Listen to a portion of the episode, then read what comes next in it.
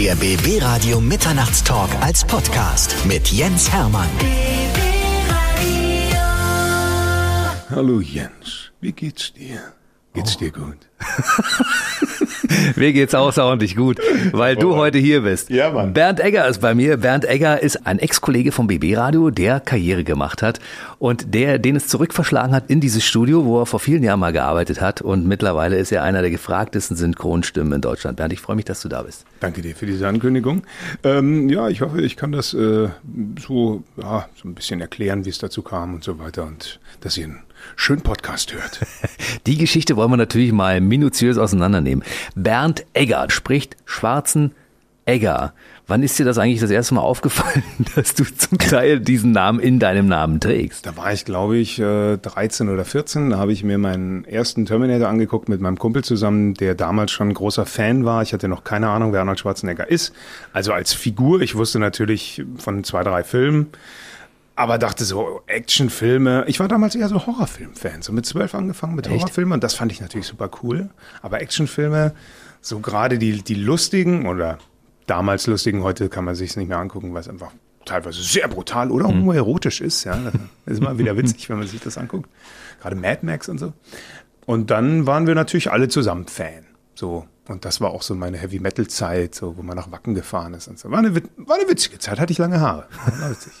Die Geschichte, wie du zu Schwarzenegger gekommen bist, äh, erzählen wir ein bisschen Ja, später. gerne. Du bist ja Naturtalent, also das haben zumindest deine Eltern damals entdeckt. Du kommst aus Ingolstadt, du Ja. bist also Bayer Gebürtiger Bayer. und das, der bayerische Dialekt ist auch noch in dir drin, ja? Ja, der ist, der ist in mir drinnen, den kann ich abrufen, wenn ich ihn brauche, aber normalerweise brauche ich ihn nicht. Habt ihr damals zu Hause so gesprochen? Nein. Also meine, mein Papa kommt, ist geborener Österreicher, aufgewachsen in Berlin, also bei Grünau in der Nähe und dann groß geworden bei Ulm und der hat eigentlich nie Dialekt angenommen. Seine, seine Großeltern äh, väterlicherseits Österreicher, mütterlicherseits weiß ich nicht. Und meine Mutter, deren Eltern kommen aus Hamburg, also war nix mit Dialekt. Ich habe den halt dann gelernt in der Schule. Das ist ja krass, ne, dass wir beide dieses Ösi-Gen haben. Mein Opa kommt auch aus der Nähe von Wien. Na also wirklich, Na, genau. das gibt's ja gar nicht. Und meine Oma kam aus Brandenburg. Also insofern, das war eine gute Kombination. Bei dir ist auch alles drin. Dein Vater mal in Berlin gelebt. Da ist ja auch so ein bisschen Berlin-Gehen. Doch, mit auf bei, jeden? Fall, Ja. klar. Krasse Geschichte. Und du hast schon als kleiner Pimpf damals angefangen, ähm, Motorengeräusche, glaube ich, zu imitieren. Ja, das, wir waren auf dem Nürburgring oder irgendwie, äh, irgendwie Autos gucken und auf dem Parkplatz fand ich das dann total cool. Irgendwie. Und dann musste ich das aber bei jedem Geburtstag und so weiter abrufen. Bernd, mach mal die Autos. Und dann musste ich immer, mm, musste ich das dann nachmachen. Und Das war noch nicht so ganz toll. spektakulär, ne? Das war für meine Eltern wahnsinnig spektakulär. Die fanden das ganz toll. Ich war die Sensation, weil ich halt damals auch schon diese Bässe hatte. Und das fanden die halt ganz verrückt, dass ich so mit, keine Ahnung, sechs, sieben irgendwie schon so ein bisschen bassiger war als andere Kinder. Wie kam das? Ähm, ich war laut meiner Mutter sehr viel krank. Also mein erstes Lebensjahr habe ich nur mit Mühe und Not irgendwie überlebt, mit ganz vielen Lungenentzündungen und lauter so einer Scheiße. Hatte da noch einen Riss in der Lunge vom vielen Husten. Ich habe jetzt eine Tochter gekriegt. Ich weiß nicht so ganz genau, was meine Eltern da hätten besser machen können. Aber ich, ich weiß, dass man ein Kind einfach sehr dick einpacken muss, gerade wenn man so wie ich im Februar geboren ist. Das kann schon sehr zugig und kalt sein. Und ich, ich habe keine Ahnung. Meine Mutter war 19. Vielleicht, ja, die Hebamme irgendwie keine Ahnung gehabt, dass das Kind irgendwie sehr viel Wärme braucht und einfach auch sehr viel Nähe und so. Also heutzutage weiß man sehr viel mehr darüber. Unser Kind ist sehr gesund. Das ist das gesündeste Kind, das ich kenne. Aber du hast von deiner Krankheit in Anführungszeichen profitiert, weil du hast die, quasi auf den Hals gefallen. diese besondere Stimme Ja. gehabt, ne? Und du warst ja so ein Künstler, ne? Malerei, Ja. Grafik war immer so dein Ding. Ja. Aber dann hast du irgendwann den Sprung zum Radio geschafft. Erzähl mal erstmal die, die, die, die Stufe Malerei. Du hattest ja in, dem- im Haus deiner Eltern, glaube ich, ein Atelier, wo du. Ich, genau, der, der, der Dachstuhl war nicht ausgebaut und ich war, war, war scheiße in der Schule. War richtig scheiße und ich war auch ein bisschen depressiv. Also wir sind öfter umgezogen, dadurch hatte ich schlechte Noten. Und dann wurde das immer schlimmer ja, mit den Noten, weil natürlich durch den Schulwechsel dann irgendwie auch kein Anschluss äh, und wurde faul. Und dann war ich so, glaube ich, 15, 16, war auch recht dick. Und dann war ich wirklich Depri und dann habe ich gemalt und das hilft. Also wenn du einfach drauf losmalst, dann merkst du, also ob du es kannst oder nicht, ist scheißegal, aber deine Hand leitet quasi so die Farben und die Farben drücken aus, wie du dich fühlst und dann ist es weg. Das ist wie wenn du in so ein Tagebuch schreibst oder so, du, du bist danach die Sorgen los. ist ein also Ventil. du kannst, genau, du kannst es einfach rauslassen und das habe ich unterbewusst irgendwie gemerkt, dass das mir gut tut und deswegen habe ich das gemacht, dass das psychologisch wertvoll ist, das wusste ich nicht, aber mhm. man macht es halt. Hast du in dunklen Farben gemalt damals, ja? Ja, schwarz und rot, mehr habe ich nicht. Die, die sind auch richtig depri, also wenn ich mir die heute angucke. Ach, die hast du noch, ja? Ja, ja, mit denen habe ich mich dann auch beworben, äh, in einer Grafikdesignschule in Köpenick, wurde auch genommen, aber die haben auch gesagt, können Sie auch Farben? die, du, ich meine, wenn da jemand da, Test. wenn jemand sich damit beschäftigt, dann sieht er ja diese dunklen Farben und kann daraus auch was ableiten. Ne? Klar, hm. klar. Nee, die haben da auch schon Potenzial gesehen, dass das geht und deswegen wurde ich da auch angenommen. Und das war toll. Also Grafikdesign, äh, diese Privatschule da zu besuchen, ich nenne es mal zu studieren, war, war toll. Also war wirklich toll, auch wirklich sich mit diesem, mit diesem ganzen Fach äh, bewusst ja, auseinanderzusetzen, mal Akte zu malen und so. Das war sehr gut. War Akte gut zu malen? Ja, mhm. da kam immer so eine nackige Frau oder ein nackiger Mann vorbei, so einmal im Monat. Und dann haben wir den gemalt und das war, war spannend. Das wollte ich immer mal machen. Siehst du? Naja. Hm, Habe ich auch mal jemanden nackig gesehen. zu dem Zeitpunkt schon, als du normalerweise noch zu jung warst, um jemanden nackig Nein. zu sehen. Ah. Naja. Eigentlich war ich einfach sehr schüchtern. war damals mit meiner ersten Freundin zusammen, das war eine wilde Gothic. Ah ja, ja, schlimme Zeit. ich war dann auch irgendwann Gothic. Hat sie mir Lacrimosa gezeigt. Was für eine schlimme Sache. Guck mal einer So eine Depri-Mucke immer. Bernd, was hier rauskommt, nachdem wir uns ein paar Jahre nicht gesehen haben zwischendurch. Aber Deepish hat sie mir gezeigt. Und Deepish kannte ich noch nicht und die mhm. fand ich richtig toll. Mhm. Und äh, die sind immer noch in deiner Playlist? Du, ab und zu mhm. ziehe ich mir das noch rein. Nachdem deine Grafikerphase vorbei war, ja. kamst du dann zum Radio und dann warst du bei uns. Und, ja, äh, davor war ich oft arbeitslos, das muss man natürlich dazu sagen. Also es musste erstmal sehr viel Frustration wachsen, dass ich irgendwie gesagt habe, Mutter, was kann, was kann ich noch? Hilf mal. Hm. Und dann gab es eine, eine, Pulle Wein oder eine Pulle Schnaps, ich weiß es nicht mehr. Und dann haben wir gesagt, äh, ja, Junge, wie wär's denn mit Nachrichtensprecher oder beim Radio oder Synchron und dann dachte ich, oh, das klingt alles anstrengend, bis auf Synchron. Synchron klingt irgendwie nach Spaß. Und also wirklich, was man so, wenn man keine Ahnung hat, ist es so weit weg von dem, wie es in, in echt ist. Aber, aber der Spaß, das stimmt. Also es ist wirklich fast 90 Prozent nur Spaß. Mhm. Weil du einfach keine Ahnung hast, was jeden Tag kommt. Das ist so der Job. 18 Uhr, weiß ich, wie ich am nächsten Tag arbeiten muss. Und dann steht da ein Tarntitel in, in meinem Kalender. Da steht dann, keine Ahnung, Flash irgendwas. Weil noch keiner wissen darf, wie der Film heißt genau, oder so. Alles Datenschutz so. Und dann mhm. kommst du da hin und dann sagen die dir, ja, du bist jetzt hier, der und der, in dem und dem äh, neuen Blockbuster. Und das so, weißt du vorher noch nicht? Nö, keine Ahnung. Das ist ja krass. Du siehst die Bücher nicht, du hast keine Ahnung. Du darfst auch noch keinen Trailer, du darfst noch gar nichts sehen. Wir haben Star Wars synchronisiert vor, vor zwei, drei Jahren. Da siehst du nur ein schwarzes Bild, dann 10.000 Schriften drüber, Copyright, und dann siehst du einen Kringel und das ist dann dein Mund quasi, dem du folgen darfst. Mehr hm. siehst du von Ach, dem ganz, so geschützt ist das. Also so zu arbeiten ist halt auch Güte. Kacke weil du natürlich auch die Anschlüsse von den anderen Kollegen nicht hörst und dann äh, ist auch ein bisschen schwierig, das dann. Aber die Regie ist brillant und die wissen das mittlerweile damit umzugehen, deswegen kann man denen dann vertrauen. Siehst und dahin äh, ging der Schritt nur übers Radio, weil du warst ja. ja. bei uns und du bist damals durch eine außergewöhnliche Stimme aufgefallen und meine, wir haben ja auch äh, viel Zeit miteinander verbracht und mir ist es aufgefallen, dass du toll warst schon da im Imitieren von verschiedenen Dialekten, Stimmen und so weiter und so fort. Das hast du schon damals mitgebracht. Ja, schön, dass du das gesehen hast. Ich hatte keine Ahnung. Ich hatte nur ein Vorstellungsgespräch gehabt über eine Affäre, die ich hatte. Diese gute Frau hat mich dann bei Studio Funk vorsprechen lassen. 2014 oder ja 14 glaube ich war das. Und die hatten mir dann äh, Talent attestiert, aber so richtig dran glauben konnte ich natürlich nicht, weil ich natürlich überhaupt keine Ahnung hatte, wieso die anderen und wie irgendwas ist gut. Hm. Weiß ja nicht. Und äh, die meinten aber, äh, üb das mal, geh mal am besten zum Radio. Und dann, ja, über viele Umwege bin ich dann bei euch gelandet. Mhm. Und du hast hier viele Jahre auch für andere Stationen äh, Radio Nachrichten gesprochen und mit einer unglaublichen Stimme ausgestattet. Viele Leute, die jetzt Filme gucken, wissen nicht, dass sie damals die Nachrichten mit Bernd Egger gehört haben. Nein, die hatten keine Ahnung. Weil, wie klingst du als Nachrichtensprecher? Als Nachrichtensprecher betonst du natürlich die wichtigen Worte und dann gehst du mit der Stimme hinten erstmal nicht runter. Hm. Ja, das ist damit die Leute eben am Ball bleiben und so. und ich wurde auch am Anfang vom Synchron auch wirklich nur auf Nachrichtensprecher besetzt. Also ganz viele meiner Anfangsfilme, Arrival zum Beispiel bin ich der Nachrichtensprecher oder bei Baywatch, bei dem witzigen Film, wo hm. äh, Pamela Anderson nichts sagen darf. bin ich auch der Nachrichtensprecher. Also man hört mich am Anfang meiner Karriere ganz viel als Nachrichtensprecher, weil die natürlich gesagt haben, ah geil, endlich mal jemand, der das kann. Hm. Weil das hörst du natürlich raus, wenn das jemand äh, produzieren muss und dann hat er das noch nie gemacht und dann klingt es so. Hm. Jetzt werden wir die Geschichte mal ein bisschen ausrollen, ja. wie du Synchronsprecher geworden bist. Also nachdem du deine Radiokarriere, die doch ein paar Jahre gedauert hat, ja. bei den verschiedenen Stationen äh, ad acta gelegt hast, musst du ja irgendwann gesagt haben, also was mache ich jetzt? Wie, wie ging es dann da überhaupt hin? Wie bist du zu deiner ersten Synchronrolle überhaupt gekommen? Also meine Eltern haben einen Nachbarn und dieser Nachbar, mit dem habe ich mich irgendwann angefreundet. Da war ich auch in so einer Findungsphase. Ich glaube, da habe ich auch schon hier gearbeitet. Und der hatte irgendwann in den 80er Jahren mit einer Synchronsprecherin zusammen gewohnt. Und diese gute Frau, ja, war nicht so einfach, aber sie hatte eine beste Freundin und die immer noch in der ähm, Branche aktiv tätig war. Sie selber nicht mehr, ging nicht mehr, gesundheitliche Gründe. Und ihre beste Freundin, die Dorothee Muster, die macht immer noch Synchronregie und die hat damals Peaky Blinders betreut. Peaky Blinders kannte ich natürlich damals schon, war, glaube ich, mhm. erste oder zweite Staffel und ich war ganz begeistert. Mittlerweile gibt es sieben oder acht mhm. Und äh, ich durfte zugucken. Also ich habe die angerufen, habe gefragt und sie, ja klar, kannst du hospitieren. Dann habe ich zugeguckt, acht Stunden lang habe ich mir das gegeben, wie da die Kollegen, so ich glaube zu acht oder so waren die in dem Studio, vier Frauen, vier Männer, den Hintergrund und auch einzelne Polizisten, also so kleine Nebenrollen, die zwei, drei Sätze haben, das macht dann das Ensemble. Und das fand ich toll, faszinierend. Hatte keine Ahnung, was da. Also ich war auf Seiten der Regie, ich habe quasi geguckt, wie, wie die das machen, weil im Studio selbst musst du sehr ruhig und diszipliniert sein. Und dann meinte sie, also wenn du Lust hast, kannst du morgen dabei sein. Kannst du im Ensemble sein.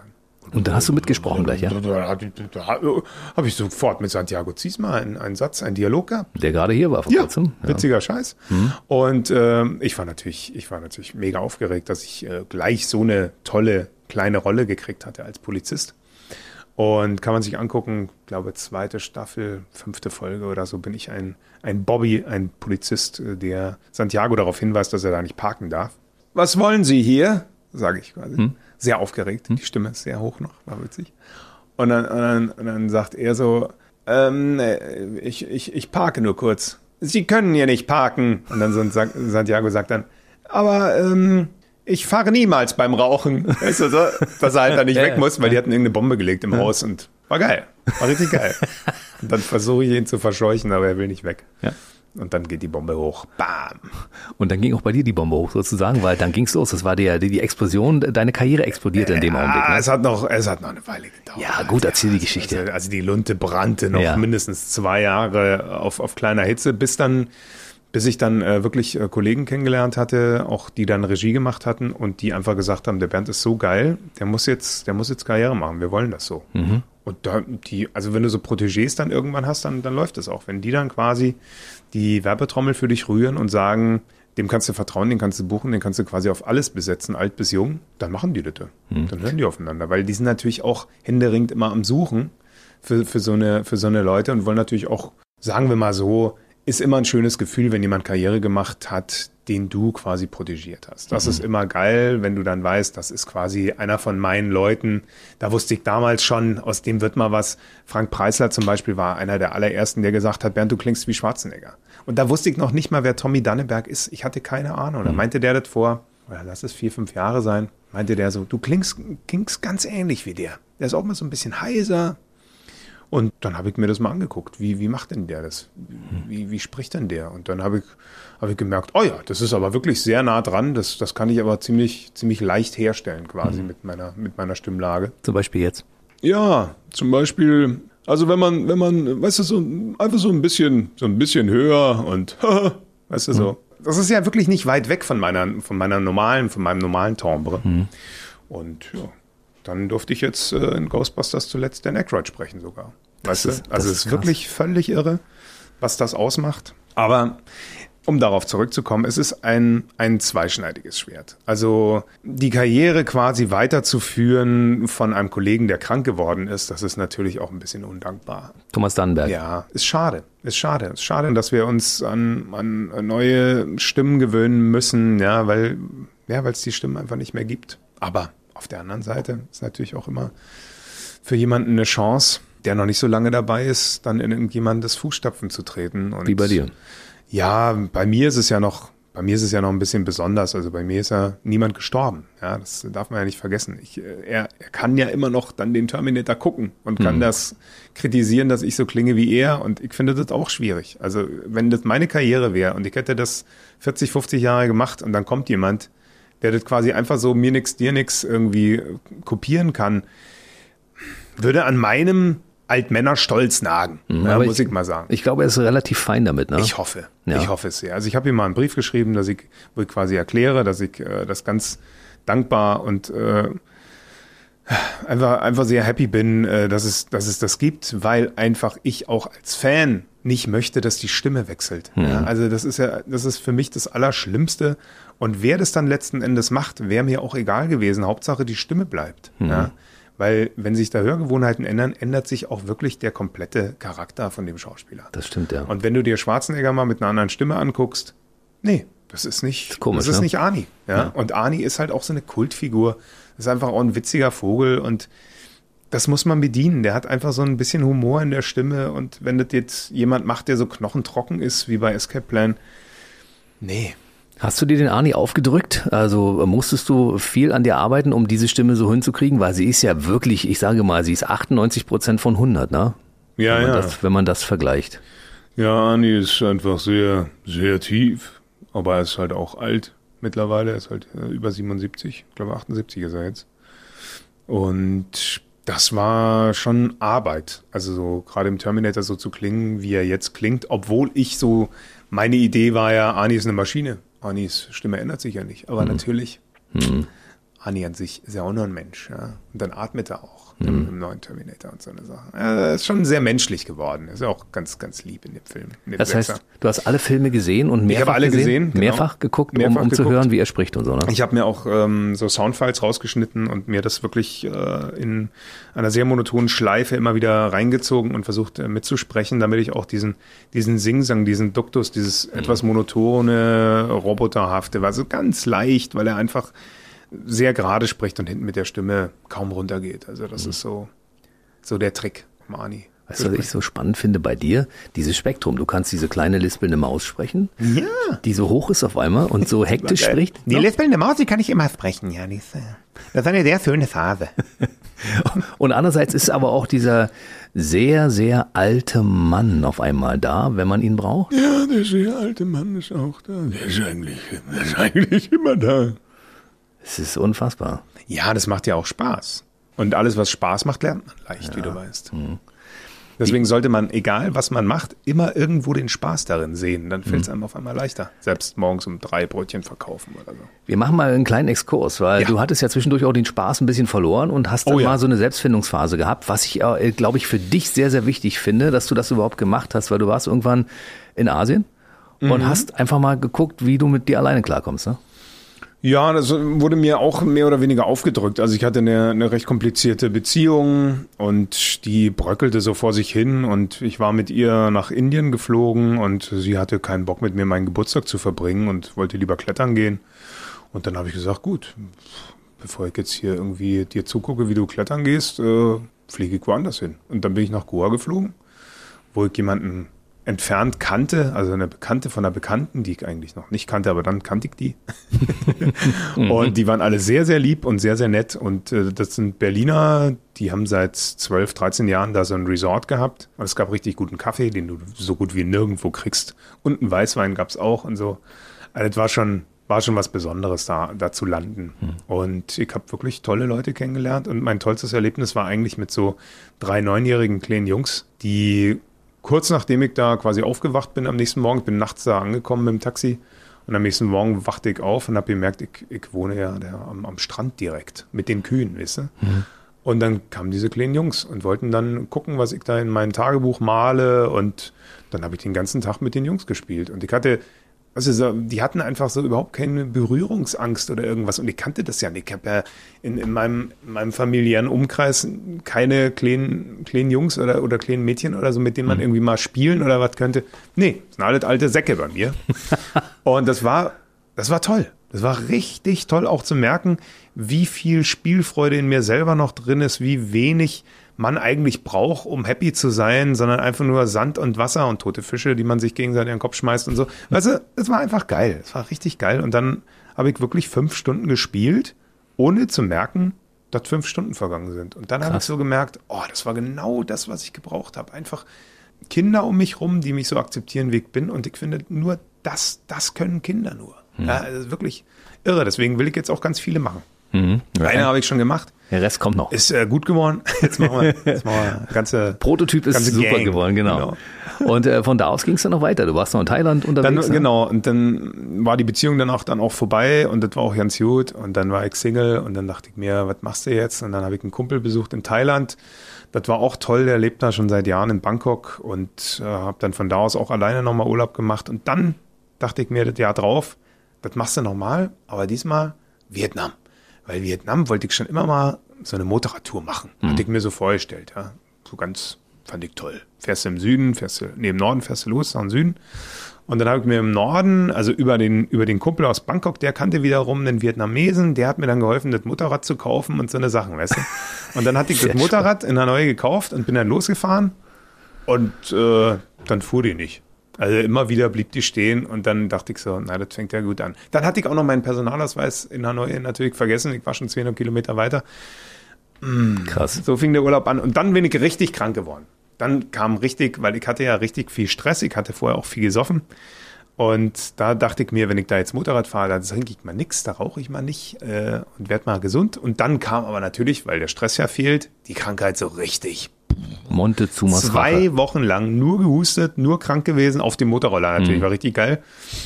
war auch nicht, gar nicht so warm, wie ich dachte, war auch viel zu kalt angezogen. War super, war eine gute Aktion. Aber nach zwei Wochen war ich äh, topfit. Und dann war ich nur noch joggen und dann habe ich nur Sport gemacht, äh, gesund gegessen, viel Nickerchen.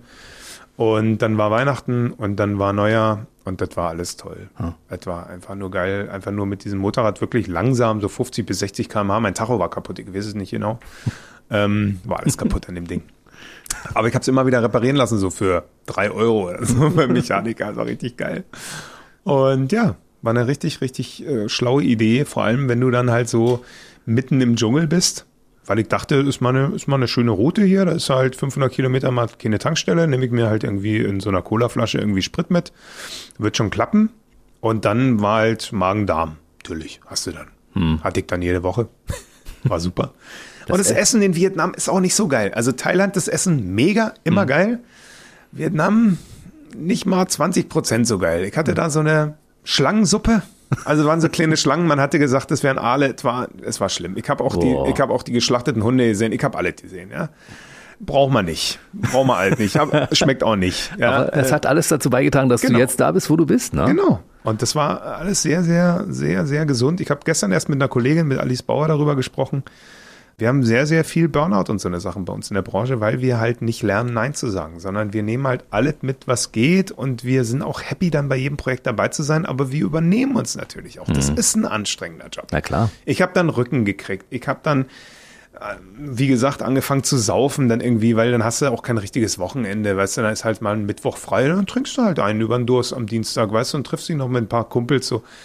Nee, ist alles nicht gut, so ein ungeregeltes Leben und irgendwie immer nur und dann, ach krass, ist schon der Monat wieder vorbei.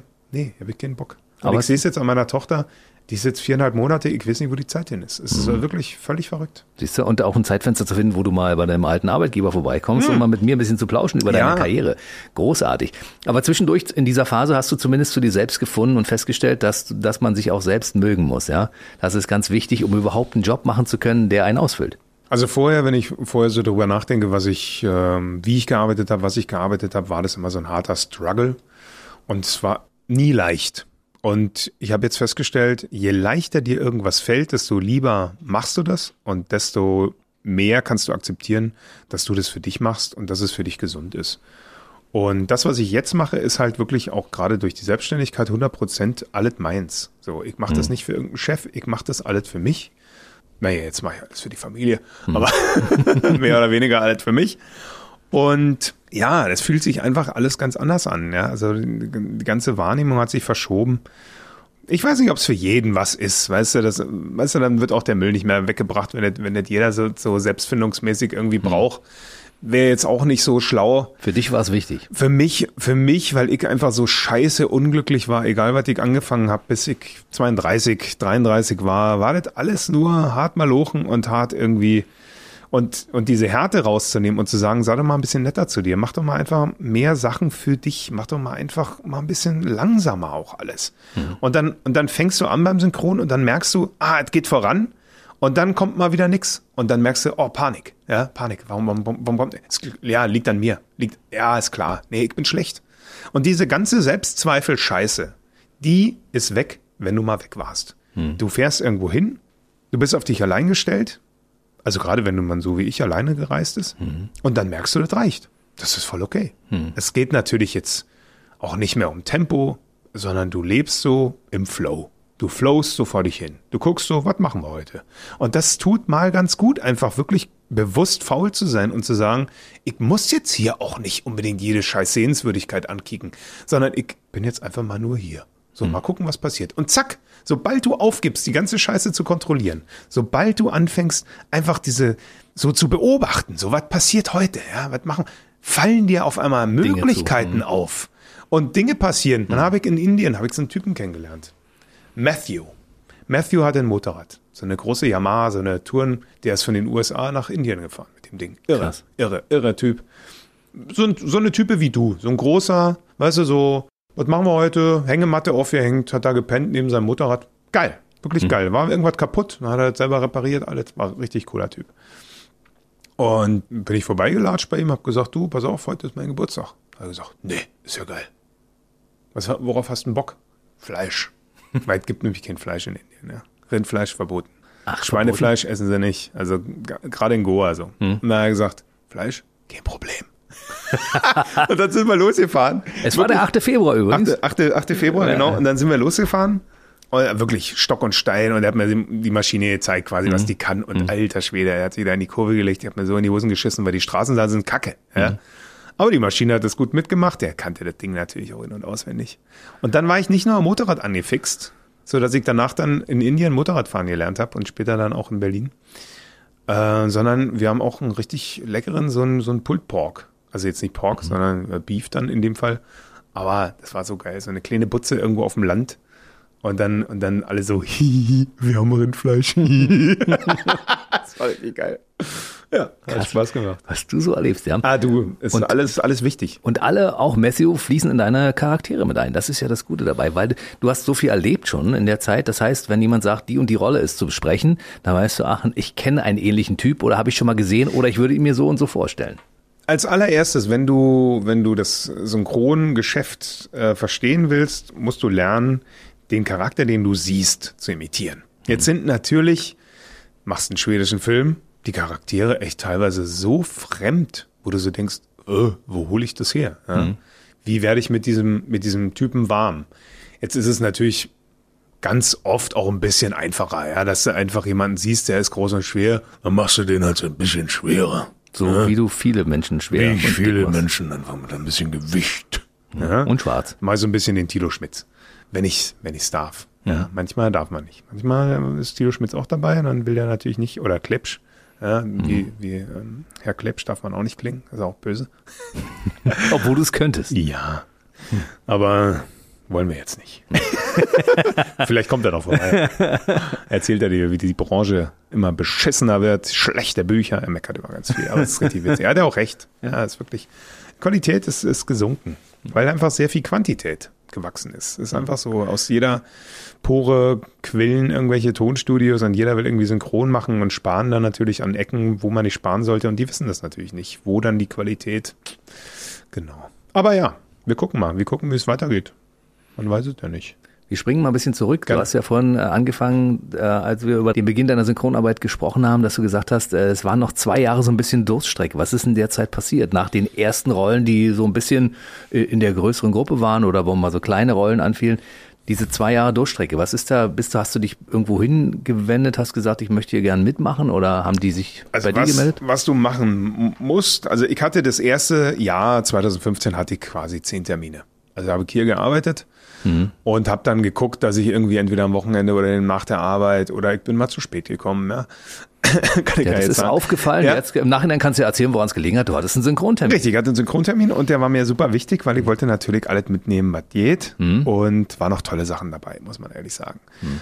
War dann aber nach zehn Terminen nicht so befriedigend. Also zehn Termine im Jahr kannst du weder von leben, noch macht das Spaß. So. Mhm. Du, du übst es ja auch nicht wirklich. Das ist halt wirklich einmal im Monat. Mhm. Und dann bin ich zur Agentur gegangen und habe gesagt, hier, ich habe jetzt zehn Termine, ich würde gerne bei euch aufgenommen werden, habt ihr Kapazitäten? Haben die gesagt, ja klar. Und dann dachte ich so, ach geil, weil ich dachte wirklich, es ist schwer da reinzukommen. Und dann hatte ich 250 Termine im zweiten Jahr. Echt? Da konnte ich aber auch noch nicht von leben. 250 Ja. Termine auf einmal. Ja. Das ist ja fett. Also im Jahr. ne? Na gut, aber Jetzt es ist ja fast so, jeden Tag einer. Ja, fast. Jetzt habe ich so 50 Termine im Monat. 60 Termine im Monat. das ist ja- natürlich- ein anderes Pensum. Ja, Und ich arbeite gerade weniger. Ja? Also es kann schon richtig knallen manchmal, Mhm. dass du gar nicht weißt. Also ich hatte schon Monate, da habe ich, pff, da habe ich von neun bis Mitternacht habe ich durch, durchgearbeitet. Also Und da hatte ich verschiedene natürlich Rollen. noch keine Kinder. Ja, und verschiedene Rollen. Da springst du quasi so vom, vom Serienmörder zum, äh, zum, was du vorhin gesehen hast, zum Roboter, ja, Mhm. und äh, pff, du bist da alles.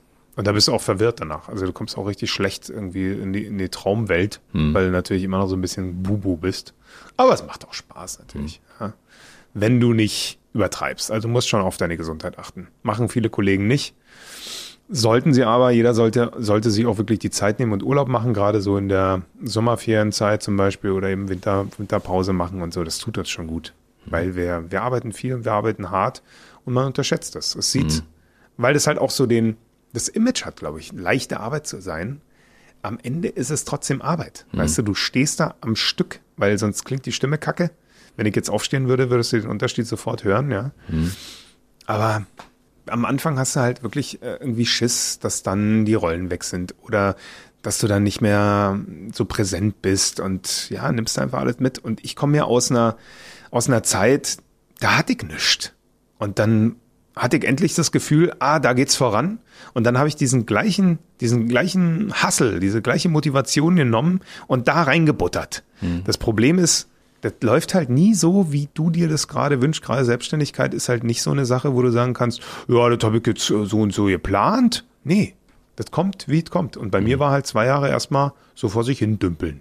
Da hast du dann den kennengelernt und der Regisseur fand dich dann mal gut, so. Und dann hat er dich mal besetzt auf so eine kleine Rolle, hat er mal was ausprobiert, ja. Und das war natürlich immer mal wieder so Highlights dazwischen, aber du bist ja auch in einer Phase, wo du ganz viel lernen musst. Also du musst dein Handwerk erstmal lernen, ja. Wie stehe ich vor dem Mikrofon? Was kann ich machen? Darf ich mich, wie darf ich mich bewegen? Ja, das sind so die Abstände einhalten zum Mikrofon. Wenn ich näher rangehe, klingt es ganz anders, als wenn ich so zehn Zentimeter weggehe.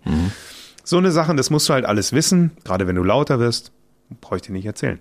Aber das ganze Spiel muss ich natürlich auch üben. Du musst, äh, du musst, ich musste meinen Dialekt loswerden. Ich habe ja so ein bisschen einen, einen bayerischen, österreichischen Dialekt da drin. Ja, da muss man schon schauen, dass das, dass das nicht so auffällt, dass da manche Wörter einfach, ja, ein bisschen süddeutsch angehaucht waren. Damals. Schon, schon. Schon, schon. Ja. Was? Was? Schwierig. Schwierig, weil dir, dir selber fällt es nicht auf. Zu Hause reden deine Eltern, wie sie reden. So, Und da achtet keiner darauf, wie, ist das wirklich Hochdeutsch? So, mittlerweile weiß ich, ah, mein Vater hat lange bei Ulm gelebt. Das ist Schwäbisch, was er da sagt. Meine Mutter kommt, äh, die Eltern kommen aus Hamburg. Ah, das ist immer Hamburger Dialekt, den sie da benutzt, ja, wenn sie, was weiß ich, irgendwelche, jetzt wo sie mit meiner Tochter viel redet, hörst du immer diese, diese kindlichen Sachen. Das ist alles aus der Hamburger Zeit, weil meine Mutter natürlich klein war, als sie dann ihre Großeltern in Hamburg besucht hat. Da kommen die Wörter her. Also du, du lernst so unfassbar viel über Sprache und ist toll. Das ist ist, ist toll, aber du musst es lernen. Und du musst auch lernen, wann, wann lese ich, wann gucke ich aufs Bild, was ist das Wichtigste ähm, mit dem Rhythmus. Ja, du musst die Rhythmen einhalten. Wie lippensynchron kannst du es machen? Ist das überhaupt in deinem, in deinem Aufgabenbereich? Weil eigentlich, und das ist ja der Gag, was ich gar nicht wusste, das Buch ist so geschrieben, also die Texte sind so geschrieben, dass die schon auf die Lippe passen. Die Labiale sind quasi schon im deutschen Text drin, Mhm. wenn du die Pausen richtig setzt. Wenn du eine Pause falsch setzt, ist natürlich komplett aus. Passt nichts mehr. Passt nichts mehr. So, aber man kann natürlich auch schummeln. Ja, Mhm. dann machst du eine Pause, dann redet er weiter, dann setzt du an der Pause an. Da musst Mhm. du aber auch, wenn du dann ansetzt, die gleiche Geschwindigkeit, die gleiche Lautstärke, die gleiche Tonalität. Mhm. Du darfst den Bogen ja nicht unterbrechen. Ei, ei, ei, ei, ei. Alles musst du lernen. Und da waren die zwei Jahre auf jeden Fall sehr wichtig. Und natürlich auch die Zeit beim Radio Gute sehr wichtig. Lehrzeit, ja. Und das Erstaunliche ist ja, wir haben jetzt, währenddessen wir reden, springst du zwischen äh, Hochdeutsch und dem Berliner Dialekt, weil du bist ja auch schon viele Jahre in Berlin, ne? 22 Jahre jetzt. Ja. Äh, dann bist du zwischendurch mal in den Berliner Dialekt drin, drin, weißt du, und dann redest du so, wie, wie ja. du einfach so die letzten 20 Jahre gemacht hast. Ja. Und äh, wenn du dann im Erklärbär-Modus bist, dann bist du wieder im Hochdeutschen.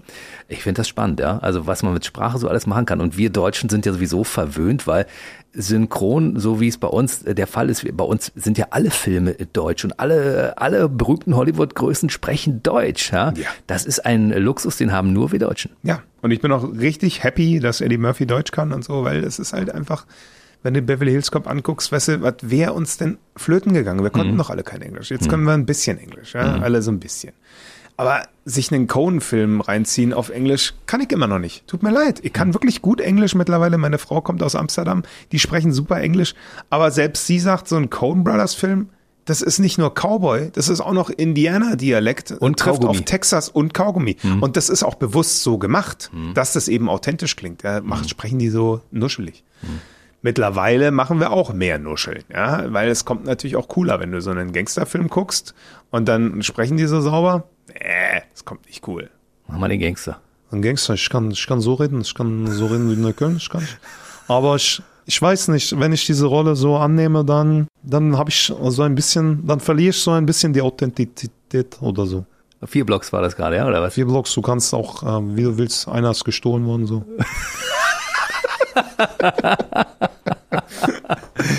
Also guck mal, deine Lehrzeit geht ja quasi noch weiter, ne? Also ja. da, war die Radioetappe, dann war die Anfangssynchronetappe, ja. wo du die ganzen Dinge lernen musstest, wie man bestimmte. Da kommt die Basis. Ja, die, die, Basis, die genau. Basissachen, ja. Und, und jetzt, jetzt? Ja, jetzt äh, stehe ich dann manchmal auf der auf der Dispo zusammen mit den Kollegen oder dann gibt's ein Casting und dann äh, steht da auf einmal Dennis Schmidt-Voss und ich denke so, wie jetzt? Der berühmte Dennis Schmidt. Also da gibt's jetzt ein Casting und ich oder Dennis Schmidt-Voss werden genommen. Und gab schon den Fall, dass, dass du die Rolle bekommen hast, die Dennis Schmidt-Voss nicht bekommen hat? Ich glaube nicht. Aber ich habe schon mal, gegen Matti Klemm habe ich schon einmal eine Rolle gekriegt, weil das war ein, eine sehr weinerliche Figur und das Casting war auch recht schwierig. Und äh, weinerliche Männer liegt vielen Männern nicht. Also mhm. so, so mal irgendwie authentisch so ein bisschen rumzuheulen oder sehr weich zu sein, mhm. männlich zu sein, aber weich zu sein, mhm. das fällt vielen schwer. Also diese, diese weiche Seite mal zu zeigen. Und mir nicht. Also ich lasse das gerne raus. Ich, ich zeige auch gerne den heuligen Mann. Neulich habe ich Good Trouble mit meiner Frau geguckt auf Disney Channel und das war schön, das mal wieder zu sehen. Da, da ist der achtjährige Sohn von dem, von dem gestorben und der erzählt es ganz rührselig. Ähm, obwohl er es eigentlich gar nicht erzählen will. Und das hört man alles raus. Also alles, was ich irgendwie emotional erzählen wollte, hört man rein von der Stimme her. Hört man das schon raus, dass mir das schwerfällt, quasi darüber zu reden. Also ich haben weiß, wir damals gut gemacht. Ich weiß, woran das liegt. Das liegt einfach daran, dass also viele von den Synchronsprechern in einem sehr behüteten Elternhaus aufgewachsen sind und nicht das erlebt haben, was du erlebt hast. Weißt du? Du hast ja dein, dein Leben war ja vor der Radiokarriere, bevor es bei dir losging, immer ein Auf und Ab, weißt du? Mhm. Ein Elternhaus mit ziemlich strengen Eltern und so weiter und so fort. Und äh, Dinge, die nicht schief gingen, gemobbtes Kind, dicker, rote Haare, diese ganzen Geschichte, das hast du ja alles durchlebt, ne? Ist alles da drin. Ja. Und ich glaube, äh, diese Trauer kannst du dann einfach äh, nutzen, weil du es mal erlebt hast. Und du kannst jetzt auf Anhieb den traurigen Mann noch sprechen, ne? Danke, Jens. Aber es ist schön, dass wir darüber reden können. Und wenn ich jetzt in deine Augen schaue, sehe ich sofort die Traurigkeit. Das Gut, ist, ne? das ist erstaunlich. Weil Synchronsprecher sind ja nicht Synchronsprecher, sondern sie sind Synchron Schauspieler. Ja. Das, man, man muss das sagen, weil du spielst ja mittlerweile die Rollen. Dass du früher auch andere in andere Rollen schlüpfen konntest, habe ich ja schon gesehen, als du hier bei BB Radio gearbeitet hast. Hm. Aber dass du das in dieser Perfektion hinbekommst, das ist schon Wahnsinn. Und ich meine, zwischendurch hast du, du hast ja auch Schauspielerfahrungen direkt auf, auf Theaterbühnen und vor der Kamera gesammelt. Habe ich gesammelt, ja. ja. Das war so eine Phase, wo ich dachte, das ist vielleicht für das Synchron ganz ganz zuträglich, wenn ich das noch irgendwie adde. Hm. Und dann habe ich so eine recht, recht lange, weil dann die Schauspiellehrerin äh, nach Afrika musste, dann ganz tollen Film betreuen und dann zog sich das so in die Länge. Aber es war auch ganz toll, also ganz tolle Kollegen. Und dann habe ich quasi nochmal so einen dreimonatigen Schauspiel-Crashkurs gemacht und dann auch gespielt und generell, wie arbeitet man mit Drehbüchern, was kann man aus dem Drehbuch rausholen für sich selber. Das war natürlich auch nochmal ein ganz anderes Arbeiten.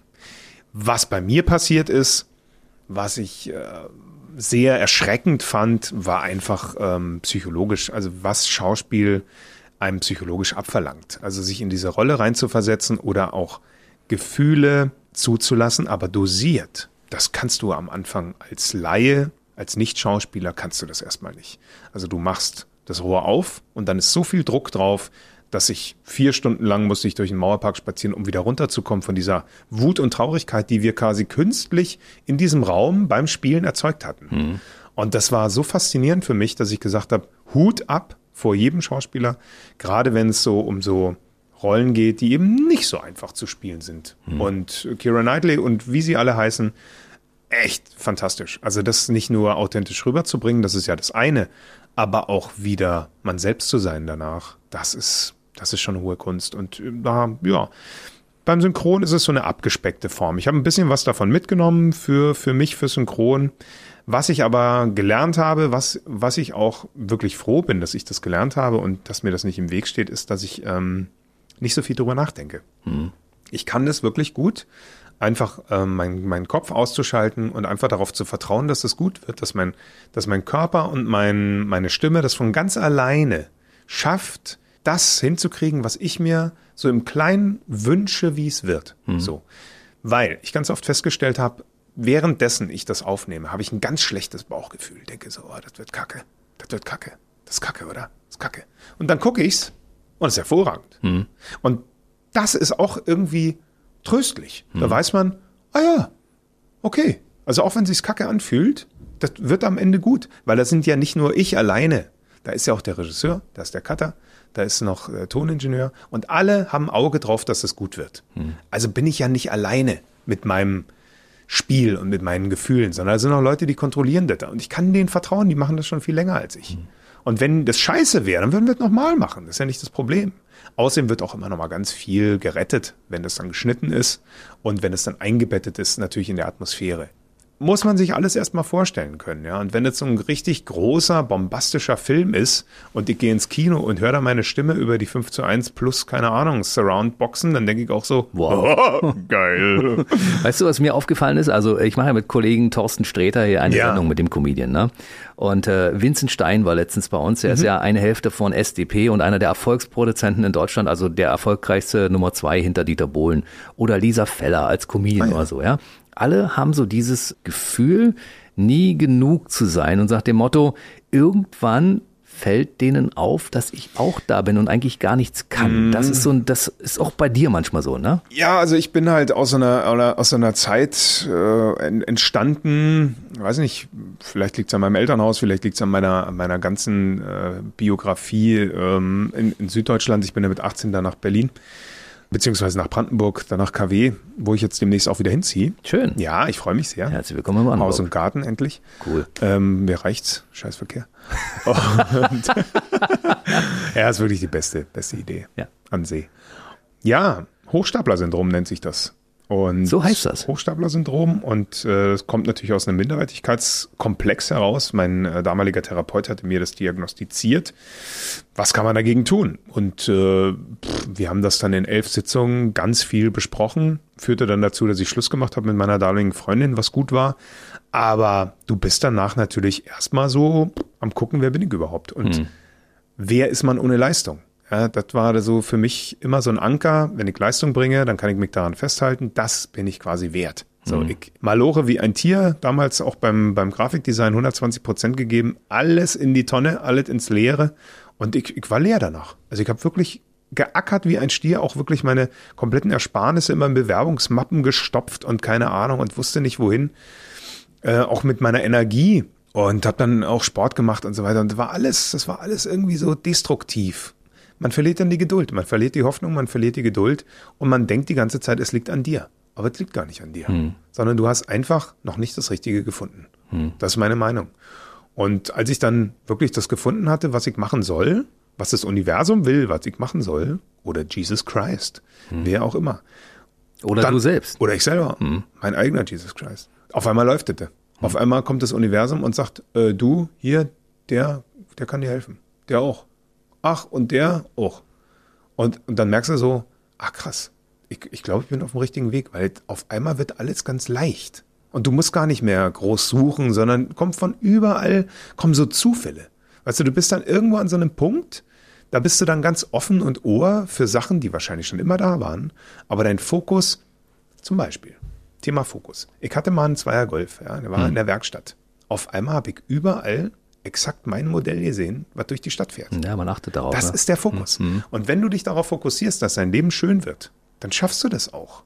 Aber da musst du natürlich auch erstmal, entweder so wie Icke, total frustriert sein und irgendwie raus wollen aus der Scheiße. Und dann musst du natürlich, was noch ganz, ganz wichtig ist, mutig sein. War ich nie. Als ich dann damit angefangen habe, so im Kleinen mutig zu sein und eben Sachen zu machen, auf die ich stolz sein kann, für mich selber. Ganz kleine Sachen. So fängt man an. So kommst du raus aus, der, aus dieser Spirale der sich selber scheiße finden und auch Angst überwinden. Ja, genau das gleiche Thema. Ängste zu haben. Ich hatte riesen Angst davor, in Urlaub zu fahren. Überhaupt in Urlaub zu fahren. Nicht nur alleine in Urlaub zu fahren. Das war undenkbar. Warum? Weil meine Eltern nie in Urlaub gefahren sind. Wir waren immer an der, an der gleichen Ecke in, in Italien als Kind. Und ich dachte mir so, ja, meine Eltern mögen halt Italien. Nee, die haben einfach Schiss, woanders hinzufahren. Die haben Schiss, eine andere Autobahn zu fahren, die sie nicht kennen und, und, und. Oder zu fliegen. Meine Eltern haben tierisch Schiss vom Fliegen. Wusste ich gar nicht. Aber das übernimmst du natürlich. Ja. Und auf einmal wird das Leben ganz leicht. Einfach mal probieren. Einfach mal machen und merken, ach, das geht ja. Okay, also bis du dann an dem Punkt bist, dass du dir ein Motorrad kaufst und Vietnam die Küste runterfährst. Da, gehört, da musst du erstmal hinkommen. Ja? Das hat bei mir auch viele Jahre gedauert. Aber so kleine Sachen, das kann jeder machen. Und du, du merkst einfach, oh, da geht so eine Tür auf und dahinter ist so ein Riesenraum, den kennst du noch gar nicht, in dir selber. Und das sind Sachen, die speicherst du in dir ab und dann kannst du darauf wahnsinnig stolz sein und nur du allein hast es geschafft. Nur du hast es erreicht. Jetzt kommen ja schon wieder die Tränen. Aber ja, das sind, das sind so Momente, die braucht jeder Mensch in seinem Leben und ich glaube, jeder kann es schaffen. Er muss einfach nur diesen, diese kleinen Schritte erstmal machen und dann immer größere. Und dann kriegst du auch, keine Ahnung, kannst du auch Formel-1-Fahrer werden, wenn du willst. Wenn du es willst. Oder du in das äh, Auto reinkommst. Bernd, ich wusste damals schon, dass du zu höheren Berufen bist. Ich konnte es nicht definieren. Ich wusste nicht, dass, äh, in welche ich Richtung das geht. Aber ich ja habe gedacht, der, also der Mann bleibt nicht dauerhaft beim Radio. Ich wusste Mhm. es. Obwohl es äh, von der Stimme her wäre es natürlich schön gewesen, wenn du uns erhalten geblieben wärst, weil du klangst als Nachrichtensprecher natürlich sensationell. Du bist jetzt 38 Ja, und äh, ab wann, wenn du jetzt äh, zurückblickst, ab wann war dein Leben so, wie du es wolltest? Ab 30 oder erst später? Später, später ab 30. Also bis 30 meinte mein Vater immer, ob er es gesagt hat oder nicht gesagt hat, aber er wollte immer, dass ich Millionär bin bis 30. Weißt du, das sind so die Sprüche, die so ein Vater so bringt. Naja, du bist äh, 38 Jahre, ist ja auch in Ordnung. Ist okay. aber das Problem ist halt, weißt du, diese, dieses Dogma, diese, diese, dieser Druck. Ja. Und gerade wenn du den nicht erreichst, dann äh, entwickelst du so einen Trotz. Und dieser Trotz ist ganz ungesund, weil der Trotz richtet sich gegen dich selber. Und das merkst du halt am Anfang nicht. Ja? Und du musst dich erstmal, musst erstmal erwachsen werden, du musst dich erstmal da von diesem, von diesem elterlichen Scheiß immer erstmal loskriegen. Und was die Leute da, mein Vater ist halt 44 geboren, er ist halt eine andere Generation und du musst dich natürlich auch erstmal befreien von diesen, von diesen Zwängen und vielleicht und wahrscheinlich war es für was gut. Weißt du, diese ganze Kacke, die ich vorher mit mir rumgeschleppt habe, den ganzen Stress, diese ganze Hochstapler-Syndrom-Scheiße, ja, die wurde natürlich angeregt und besser durch dieses Reisen. Aber jetzt habe ich Zeit und auch Muße, wirklich aktiv was dagegen zu tun und zu sagen, ich muss nicht, wenn ich was gegessen habe, drei Stunden lang müde sein oder erschöpft sein, weil ich will mit meinen Kindern noch spielen können. Ja. Und jetzt kann ich wirklich endlich, also angekommen, sagen wir mal, Seit drei Jahren. Ja, sowas. Also eigentlich seit, seit es geknallt hat mit Arnie, seit, seit man mir beim Casting gesagt hat, Bernd, du bist äh, der neue Arnold Schwarzenegger-Sprecher. 2019 war das, ne? 2019 im, glaube April oder August. Dark Fate. Dark Fate, guckt ihn euch an. Da war ich fertig. Da habe ich gesagt, pff, was will, was will ich jetzt noch im Leben? Ich habe alles erreicht. Und ich war so glücklich. Ich war so glücklich, weil für mich war klar, und das war ja, ist halt bei so einem Casting so, friss oder stirb, ja. Es gab noch drei andere oder noch mehr neben mir, die, die da auf die Rolle äh, probiert haben. Und ich wusste, wenn ich das gewinne, ändert sich mein ganzes Leben. Und den Druck rauszunehmen und zu sagen, wenn ich es nicht kriege, ich mache trotzdem auch noch Karriere, das wird schon noch irgendwie. Aber zu sagen, du sagst jetzt Sarah Connor und dann kicken wir mal weiter. Und das wird alles gut. So, es kommt, wie es kommt. Entspann dich, entspann dich.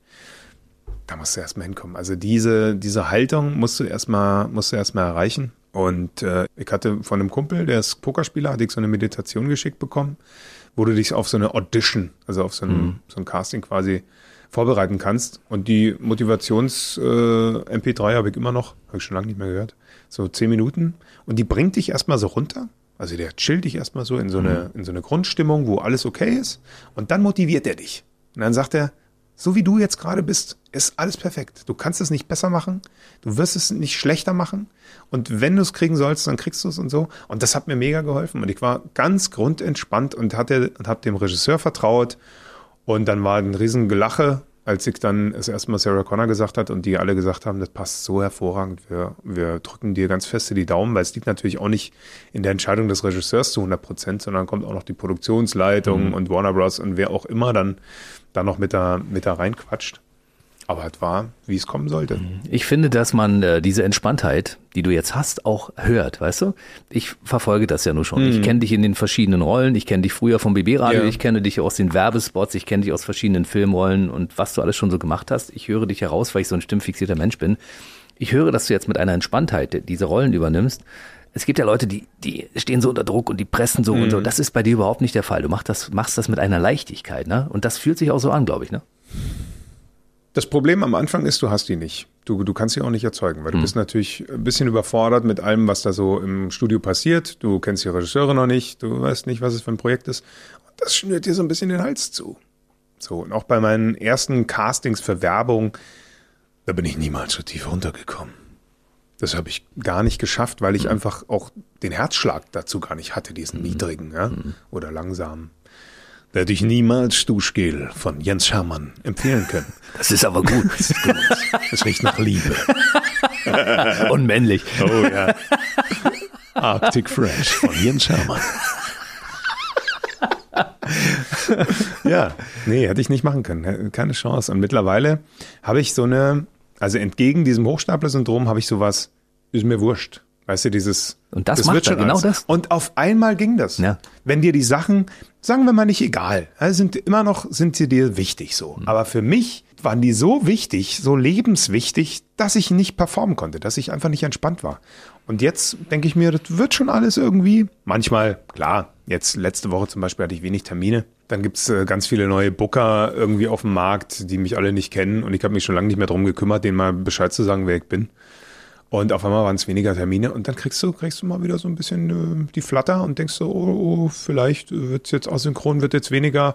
Und dann fängt das schon wieder an. Musst und dann, und dann kommt aber äh, so eine andere Stimme in meinem Kopf, die ist ganz frisch und neu, eine ganz coole Stimme und die sagt, Bernd, wenn sie dich nicht holen, dann haben sie selber Schuld. Und die ist richtig wichtig, die ist ganz neu, die ist eine ganz wichtige äh, innere Stimme und äh, ja, auf die höre ich immer öfter. Bernd, wenn sie dich nicht holen, dann sind sie selbst dran schuld. Bernd, wenn sie dich nicht holen, dann sind sie selbst dran schuld. Eher so. Eher so, ja? Eher so. okay. Und dann äh, schrecke ich zusammen. es wäre aber schön, wenn die doch mit viel Wärme um die Ecke kommen würden und sagen, Bernd, wenn die dich nicht holen, sind die selbst dran schuld. Ja. Dann sind sie blöd. Dann sind sie blöd. Haben sie hm. Pech gehabt. Schade, der Film wäre so viel besser mit deiner Stimme. oh Gott. Nee, nee, so, so weit ist es noch nicht. Aber es gibt ja ganz, durchaus Kollegen, die schon sehr lange Synchronsprecher mhm. sind oder Synchronschauspieler, die durchaus merken, dass der Druck von der Seite kommt. Wenn der Bernd irgendwo an der Ecke steht, dann wissen die schon, oh, die Luft wird hier langsam dünn. Ne? Ja, aber ich finde, ganz viele von meinen Kollegen, die werden auch, und ich glaube, das Risiko hast du immer, wenn du lange ganz oben warst, mhm. du wirst ein bisschen bequem. Und du ruhst dich so ein bisschen auf deinen Lorbeeren aus. Und ich glaube, Konkurrenz belebt immer so ein bisschen das Geschäft und spornt die Leute nochmal hm. anders an, gut zu sein. Und ich wünsche mir, dass alle gut bleiben, die jetzt gut sind. Und ich möchte auf gar keinen Fall erleben, dass das denen langweilig wird, weil das hörst du einfach. Hm. Ja, also du hörst einfach, wenn die keinen Bock haben auf die Rolle oder wenn die, ja, wenn die einfach schon ihr alle Schäfchen im Trockenen haben. Weißt du, das, das hörst du einfach, dass die das so nur noch so runterspielen. Und hm. Ich glaube nicht, dass das, dass das ungesund ist. Ich habe mittlerweile auch Kollegen, die sich, äh, einen, einen Kollegen habe ich einen ganz netten, der, der mir immer zeigen will, dass er so klingen kann wie ich. Kann er? Schafft er den Bernd Egger? Ja, manchmal schafft er das. Ich weiß zwar nicht, was ihm das bringt, aber ich finde es schön. er könnte sich als Bernd Egger bewerben, ja, genau. weil er dann höhere Chancen hätte, eine ich Rolle zu bekommen. Ich weiß es nicht. Auf jeden Fall, auf jeden Fall, wenn ich mal eine Rolle hätte, wo ich der Vater bin, dann wäre er mein Sohn. Weißt hm. du, so, so war hm. der ist zehn Jahre oder 15 Jahre jünger.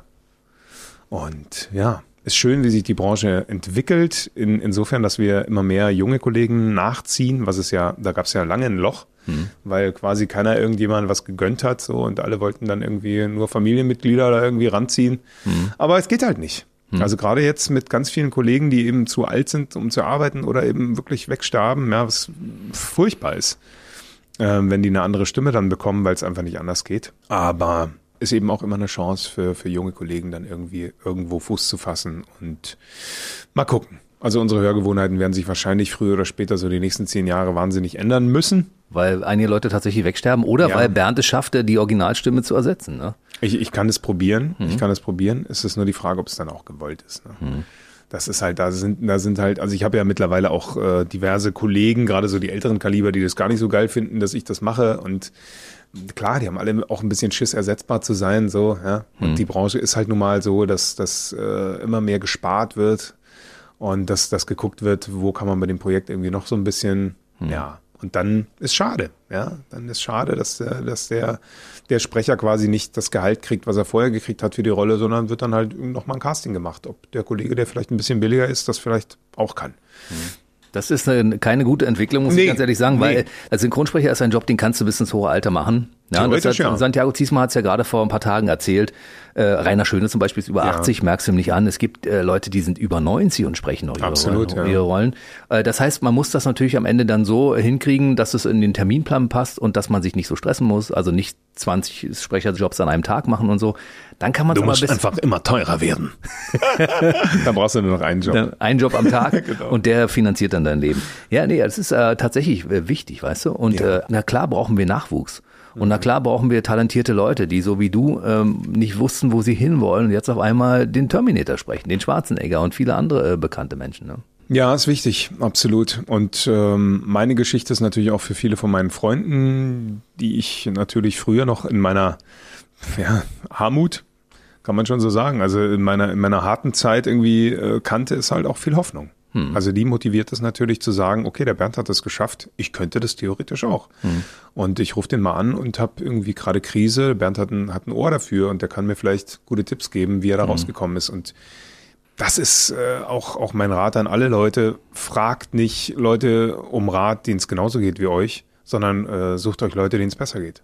Auch wenn das erstmal schwierig ist. Mhm. Aber ich habe zum Beispiel jetzt aktuell ganz, ganz tolle Kollegen, die schon seit vielen, vielen Jahren diesen Job machen, die ich um Rat fragen kann. Mhm. Ja, und äh, da gehst du einfach hin und sagst, ey Peter Flechner, du, ich, ich finde dich super in dem und dem, in, in der und der Rolle.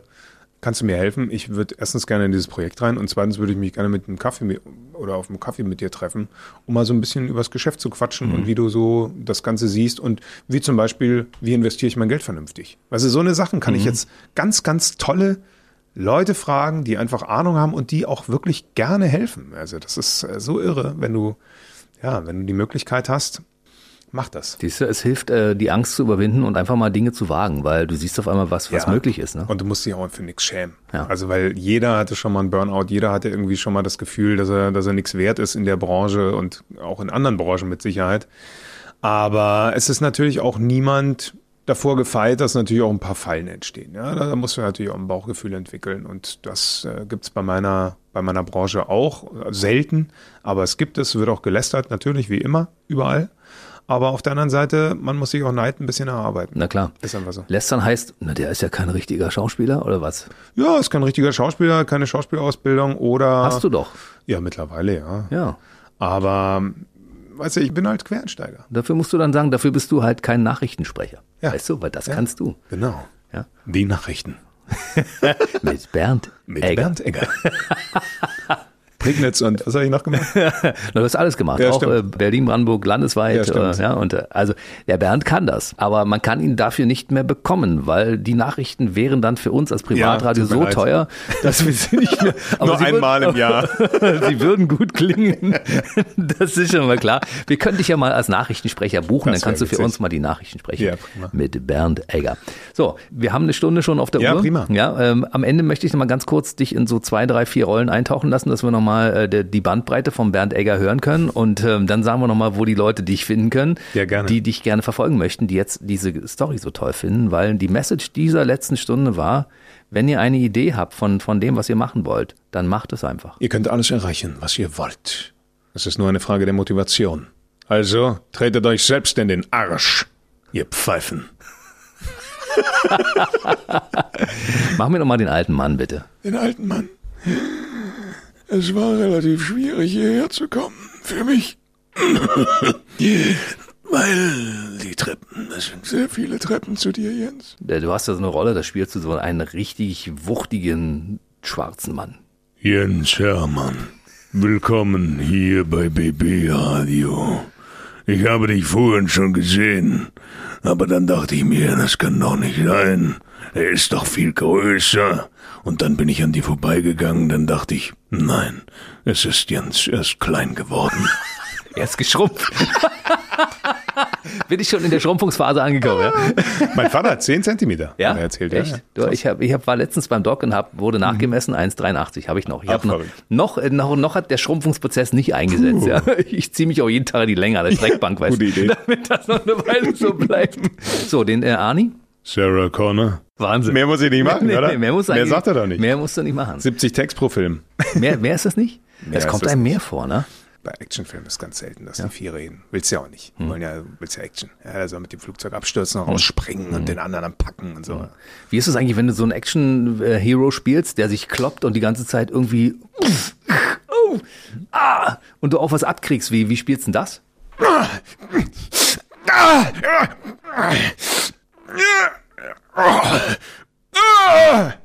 So. Und äh, die Comicfigur? Vielleicht eine russische Comicfigur. Hallo, ich bin der kleine Ivan. Ich bin eine Katze. Aber ich habe schon zweimal überfahren worden. Jetzt fehlen mir drei Ohren. ich war geboren in Tschernobyl, es war schön. Gute Zeit, wenig Leute. Mittlerweile viel Tourismus und Busse kommen. Man muss aufpassen. Ich höre dich auch regelmäßig bei meinen Bonuskindern, weil du verschiedene Computerspiele gesprochen ja, hast. Ne? oh ja. und, äh, und Animes machst du auch, ne? Eivor war ich zuletzt bei Assassin's Creed. Das hat mega Spaß gemacht. Wikinger sein für zwei Jahre jetzt. Das Mhm. war richtig geil. Und Anime dürfte ich jetzt bei äh, One Piece dabei sein. Das ist jetzt, glaube ich, noch gar nicht raus, ähm, die Figur, aber könnt ihr euch drauf freuen. Dragon Ball war ich schon dabei. Also die großen habe ich, habe ich alle schon ein bisschen miterleben dürfen. Aber es gibt natürlich auch abseits davon, Liebe ist Krieg zum Beispiel, da war ich der, war ich so ein Boxkampfmoderator. Also die boxen nicht wirklich, aber die, die sind ineinander verliebt, aber wollen es nicht zeigen. Und dann moderiere ich das quasi so. Was hat er für Taktiken drauf, um es ihr nicht zu zeigen, dass er sie doch liebt? Und wie kriegt er sie rum? Und also was es nicht alles gibt bei Anime, ja. Aber was ich auch, auch total gerne mache, ist Hörspiel. Ja. Das wird cool. Hörbücher auch. Hörbücher auch, ja. Das, das, Mittlerweile auch so richtig lange Schinken, ne? Oh ja, ich hatte auch so eine, so eine ähm, Biografie gesprochen. Der ist noch gar nicht alt, aber er ist Bodybuilder und der wollte unbedingt, dass Arnie, Arnie das spricht. Und dann habe ich seine Biografie gesprochen. Und es ist auch eine interessante Geschichte von Kevin Wolter, wie der so zum Bodybuilding gekommen ist. Beast, es, wa? Ja, Beast. Ja. Und das ist wirklich auch ein interessanter Typ. Also der war nicht immer so nett. Der war auch mal ein richtiger Brutalo und irgendwie Leute abgezogen und so. Aber ist immer interessant, wie die Leute dann vernünftig werden. Und jetzt wohnt er, glaube ich, auch in Brandenburg. Ja. Mit seinen Hunden. Hier kommen sie alle. Ja, muss er. Ist doch schön bei euch. Du kannst auch sagen, schön bei uns, weil du bist ja dann auch. Ah ja, stimmt, ich bin ja auch bald wieder dabei. ist schön bei uns. Ja, es ist schön bei uns. Ja. Was kommt noch so demnächst? Wo können sich die äh, Bernd Egger-Freunde drauf freuen? Auf den schwarzen Mm, Ich Egger? darf immer gar nicht so viel verraten. Das ist das Problem, was ich irgendwie selber jetzt gesehen habe, ist, dass Arnie gerade wieder dreht. Der dreht eine Spionageserie für Netflix mit, da hat er wohl eine Tochter, sind beide Spione. Ich glaube, es wird ziemlich cool. Da freue ich mich drauf, so ein bisschen Schießerei und Arnie generell. Mhm. Und ja, wer weiß, wenn er Daumen drückt, dann darf ich vielleicht auch mal den Herrn Stallone sprechen. Das wäre ganz cool. echt? Ja. Da, da würde ich mich sehr mal drüber freuen, das einfach mal zu probieren. Also ich habe jetzt in einer, in einer Anime-Serie bei Solar Opposites, glaube ich, heißt die, Stallone sprechen dürfen. Da ist er quasi in so einem Tunnel gefangen und er ist quasi wieder er selber und schreit den Tunnel an. So, Adrian. Er ist einfach wirklich sehr tief. Also ich habe mir überlegt, wenn ich ihn mal spreche, dann gehe ich vielleicht doch mal wieder in die Kneipe Und trinkst einen Whisky vorher. ein Whisky und vielleicht nehme ich mir eine Zigarre mit oder so. Einfach mal um zu gucken, wie tief, wie, wie tief, wie tief. Mal gucken. Also, was, ich übe habe ihn gerade gehört. Ja, man, da muss man schon ein bisschen üben. Also Stallone ist schon nochmal ein bisschen anders. Das ist krass. Ja. Meine Güte, hast du ein Spektrum. Also ich bin sehr stolz, dass ich mich als äh, deinen Ex-Kollegen bezeichnen darf. Ich habe mit dem berühmten Bernd Egger zusammengearbeitet. Hermann hat mir einen Kaffee gemacht. Ja, Mach ich doch jederzeit gern wieder, wenn Cool. du vorbeikommst. Ich komm vorbei. Man findet dich auf, auf deiner Internetseite natürlich, ja. Genau, Bernd-Egger.de. www.bernd- berndegger.de ohne Minus. Und da findet ihr auch ganz viele lustige andere Rollen, die ich schon gesprochen habe. Da werden einige dabei sein, die ihr kennt, wo ihr euch dachtet, was, das ist der Bernd? Und auf Instagram at bernd-s-egger findet ihr mich auch. Gerade poste ich nicht so viel, weil mein Kind kriegt Zähne. Ich bin sehr busy. Dieses Kind entwickelt sich aber viel zu schnell. Und ich freue mich sehr, dass du bei deiner vielen Beschäftigung, die du hast, trotzdem mal die Stunde Zeit gefunden hast, um hier ein bisschen Rede und Antwort zu stehen. Ich glaube, dass viele Leute jetzt sagen, das war ja mal ein geiler Podcast, weil ich meine, es gibt ja wenig Leute, die so die Hosen runterlassen. Ne? Weißt du, was, was bringt dir das, äh, dir Leu stundenlang Leute anzuhören, wenn du nicht dann irgendwie was für dich dabei rausziehst? Und na, deswegen, ich rede auch mit meinen Freunden kein Smalltalk mehr, sondern das ist immer, wie geht's dir? Und dann hake ich nach. Und dann kriege ich, krieg ich irgendwann mit, gerade wenn ich dann selber erzähle, dass ich Therapie gemacht habe und lauter so eine Sachen, kriege ich irgendwie mit, oh, die haben auch ihre eigenen Probleme. Und auf einmal danach, so nach einer halben Stunde Quatschen, merkst du, ah, es fühlt sich so leicht an, weißt du? Da ist jemand anders, der hat, der hat angefangen damit. Und witzigerweise, das habe ich in Brandenburg gelernt, hier liegt den Leuten ein bisschen so die Seele auf der Zunge. In Bayern ist es gar nicht so. In Bayern habe ich wirklich gemerkt, da wird viel Konkurrenz, da wird viel Ellenbogen und so. Und da musst du immer aufpassen, was du sagst, weil am Ende erzählt er das dem Chef oder irgendwie so. So, habe ich in Brandenburg nie erlebt. Alles wahnsinnig liebe Leute. Also, dass ich da als Jugendlicher nach Königs Wusterhausen da die Hut, das war schön. Hat richtig gut getan. Aber ich äh, bin wirklich interessiert an den Menschen, die ich mir einlade. Ja, Und natürlich. Ich möchte Du stellst ja auch gute Fragen. Ja. Jens Hermann, es hat mich sehr gefreut. Ich wollte immer schon mal hier in einem Podcast sein. Und? Und es war, es hat, also es ist schon gut. Es gab nur keinen Kuchen. Den gibt's ja vielleicht beim nächsten Mal. Ja, cool. Wenn du wiederkommst, kommst du wieder? Ja, warum nicht? Bernd Egger war bei mir im BB Radio Miteinander Zeug Podcast. Es war schön, dass du da warst. War wie in alten Zeiten. Und ähm, ja, mach einfach weiter so mit dem, was du machst. Du Ihr bist lieben dem richtigen Zuhörer, ich hoffe, ihr habt euch nicht zu, zu sehr gelangweilt hier mit unserem Geschwafel. Kommt gut in die Federn. Gute Nacht. Der BB Radio Mitternachtstalk. Jede Nacht ab 0 Uhr. Und jeden Freitag der neueste Podcast.